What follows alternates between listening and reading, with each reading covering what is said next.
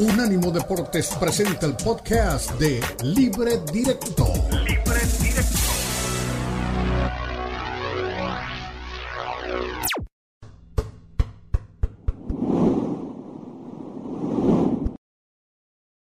Dos líderes dejó el fútbol mexicano después de la jornada 5 del Balompié Azteca. Uno, Pachuca en la parte alta por diferencia de goles sobre Monterrey y pegado un punto menos el equipo de Tigres. O sea, la tendencia de los equipos que no son de la capital que siguen manejando mucho lo que está sucediendo en el Balompié Azteca. Una jornada 5 con 24 goles, como ya les contábamos cómo quedó el tablero de posiciones en la misma, y un partido que fue interesante en el cierre de la misma jornada, como fue el caso exacto de Monterrey frente a Toluca. Partido que dio algo de lo que esperábamos, aunque quizá no la nota altísima futbolísticamente desde lo técnico que presumíamos de los dos equipos. ¿Qué dijo al final del partido Víctor Manuel Busachich y luego nuestros compañeros reaccionan?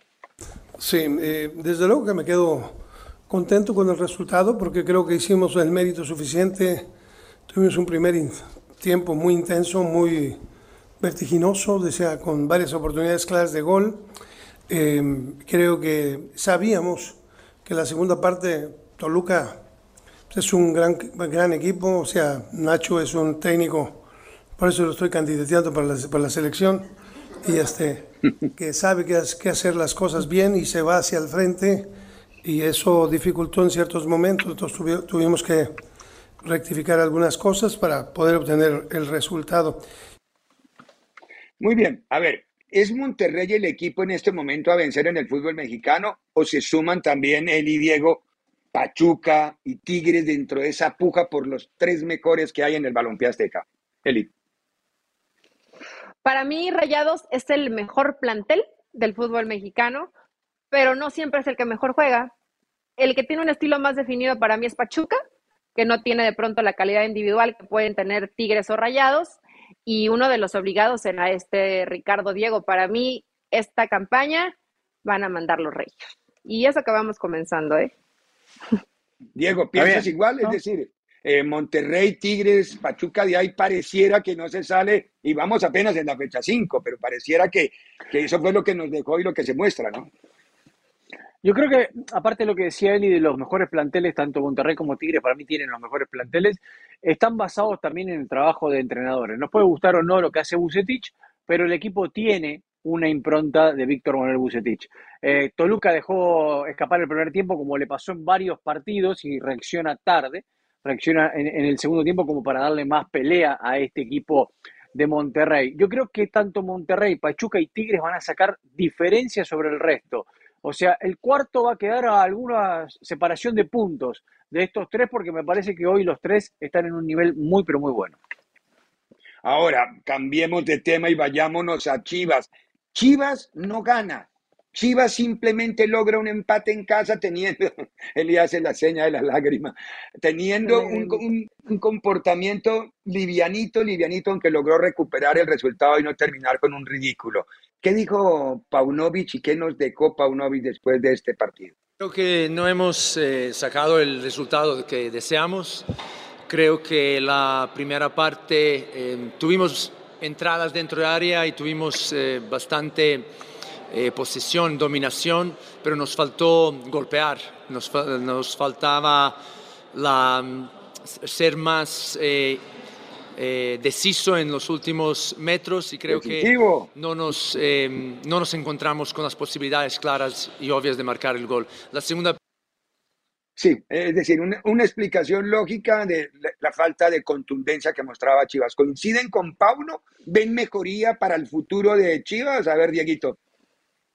A ver, yo creo que el equipo no jugó mal, repito lo que dije antes, para mí no merecía eh, perder en caso que se diera y hasta quiero que podía haber ganado el partido frente a Querétaro. Pero para mí Chivas siempre tiene el mismo problema, falta de calidad de jugadores en la parte ofensiva. No tiene delanteros. Ese es el punto más complicado hoy de Chivas. Ríos está en un proceso de adaptación y el resto, la verdad que para mí no están a la altura. Están esperando a Alexi Vega y a Macías de forma urgente. ¿no? Eli,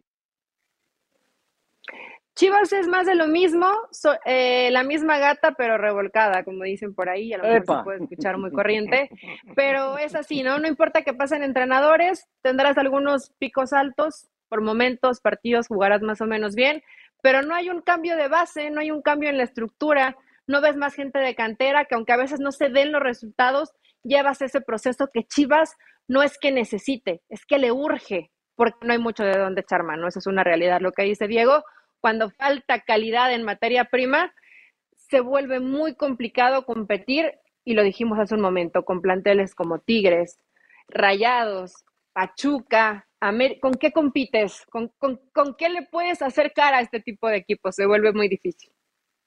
Tienes toda la razón. Vayamos un poco a Europa. En Europa hubo sorpresa. El Everton le ganó al Arsenal. Fue sorpresa, aunque todavía sigue muy sólido el Arsenal. Tottenham City. Tottenham le ganó al Manchester City, que amaneció también este lunes con escándalo en la Premier por acusaciones de no entregar toda la documentación a la liga dentro de la norma que se exigía. Y en España, el Barcelona está volando. Jugó un gran partido, terminó venciendo 3 a 0 a un Sevilla que es el reflejo de, de iba a decir de es el reflejo de, de San Paolo. De San Paolo. Un equipo que no sabe su rumbo, ni a dónde va, ni de dónde viene. ¿Qué dijo Xavi al final del encuentro? Bueno, no lo sé si el más fiable, pero que estamos en un buen momento, sí, pero esto cambia. Eh, puedes estar en un gran momento de forma y el, y el domingo no ganar en Villarreal y volver las dudas, así que no, nos podemos relajar, eh, no podemos bajar la guardia en ningún momento, ¿no? Esto, esto es una carrera de larga, de larga duración, sobre todo la liga, y tenemos que seguir por este camino, ¿no? Con la humildad, trabajando. Creo que el equipo está muy intenso, está junto, como un bloque. Bueno, yo estoy especialmente contento hoy, pero ya, ya pensando en el, en el Villarreal, ¿no? Muy bien. Responsabilidad a futuro, un presente bien manejado pensar en la planificación para los próximos partidos y algo más que decía Xavi en la conferencia de prensa. Vamos a una cancha en donde perdió el Madrid, o sea que tengan mucho cuidado también en el tema de la liga. Dejamos para cerrar al América. América Santos fue un partido, a mí me gustó como partido, fue de lo más atractivo que hubo en la jornada. Goles en los dos lados, partidos, equipos con dos propuestas ofensivas y las dos se encontraron en su momento. Eh, en el tiro libre que da empate para el equipo de América, yo no vi falta sobre Roger Martínez.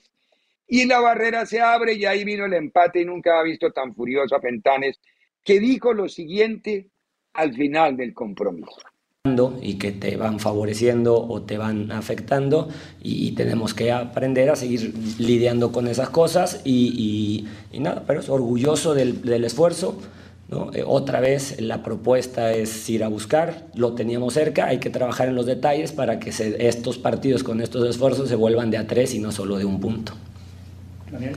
Gracias, Carlos. Lalo, ¿cómo estás? Buenas noches. Un par de preguntas. Eh, la primera, contra equipos como América, se sabe que, no puede haber detenciones. No pasó en Ciudad de México el torneo pasado y hoy otra vez se vuelve a ir. Sí, pasaron cosas similares en ambos partidos. Sí, sí, sí, es verdad. ¿no? Y no solo con América, con cualquier equipo tienes que atender los detalles. ¿no? Hoy el detalle de la, de la barrera que se abre, si no, pues no, no hubiera caído el, el, el, el, empate. Son las cosas. Muy bien, ya no hay nada que... Creo que entre la zona técnica, no sé si ustedes lo vieron, pateó como 40 balones que habían ahí, rompió una parte del túnel inflable de la oruga desinflable, entró por en medio. Iba histérico Fentanes, pero cuando se sentó en la conferencia de prensa ya le habían puesto una bolsa de agua fría en algún lugar, no sé dónde, pero ya estaba mucho más calmado para responder, ¿no? Pero así, es Fentanes, de pronto lo teníamos más en el perfil de, de auxiliar y no tenía tanto protagonismo, ¿no? Pero creo que no ha habido un partido que no le saquen una tarjeta, siempre anda aventando madres, peleándose, pateando, discutiendo las decisiones arbitrales. Ahora, Fentanes, acuérdate, cuando son Santos y Atlas, tienen beneficios, pero cuando van contra el papá, contra el dueño de, pues allá no, compadre, allá no, ahí se acabaron. Ahí sí hay uno que está más No, no sean, qué horror. Yo tampoco vi la falta de Roger, ¿eh? Coincido contigo, no vi la falta de Roger. Yo tampoco. Lo cobra bien pero, la pero bueno. En una palabra, ¿quién gana? ¿En ¿Real Madrid o Alalí, Diego? No, Real Madrid. Alalí ya le ganó. Real Madrid tranquilo. Pero igual, gana el Real Madrid con, con, eh, con la, la, clase B, la C o la D, la que ponga en la cancha eh, Ancelotti. Yo creo que gana el Madrid con la épica. Sufriendo, Ah, pero gana el Madrid. Ah, bueno. Ah, caray. Muy bien, todo lo que usted quiera saber, Ana Valenzuela, que va a ser idolatrado por los Dodgers. Kyrie Irving, que cambió a un lugar donde seguramente desde allá en Dallas va a ver la tierra plana, como él dice que es. Bueno, todo eso lo aparece siempre encontrando en las páginas de unánimodeportes.com.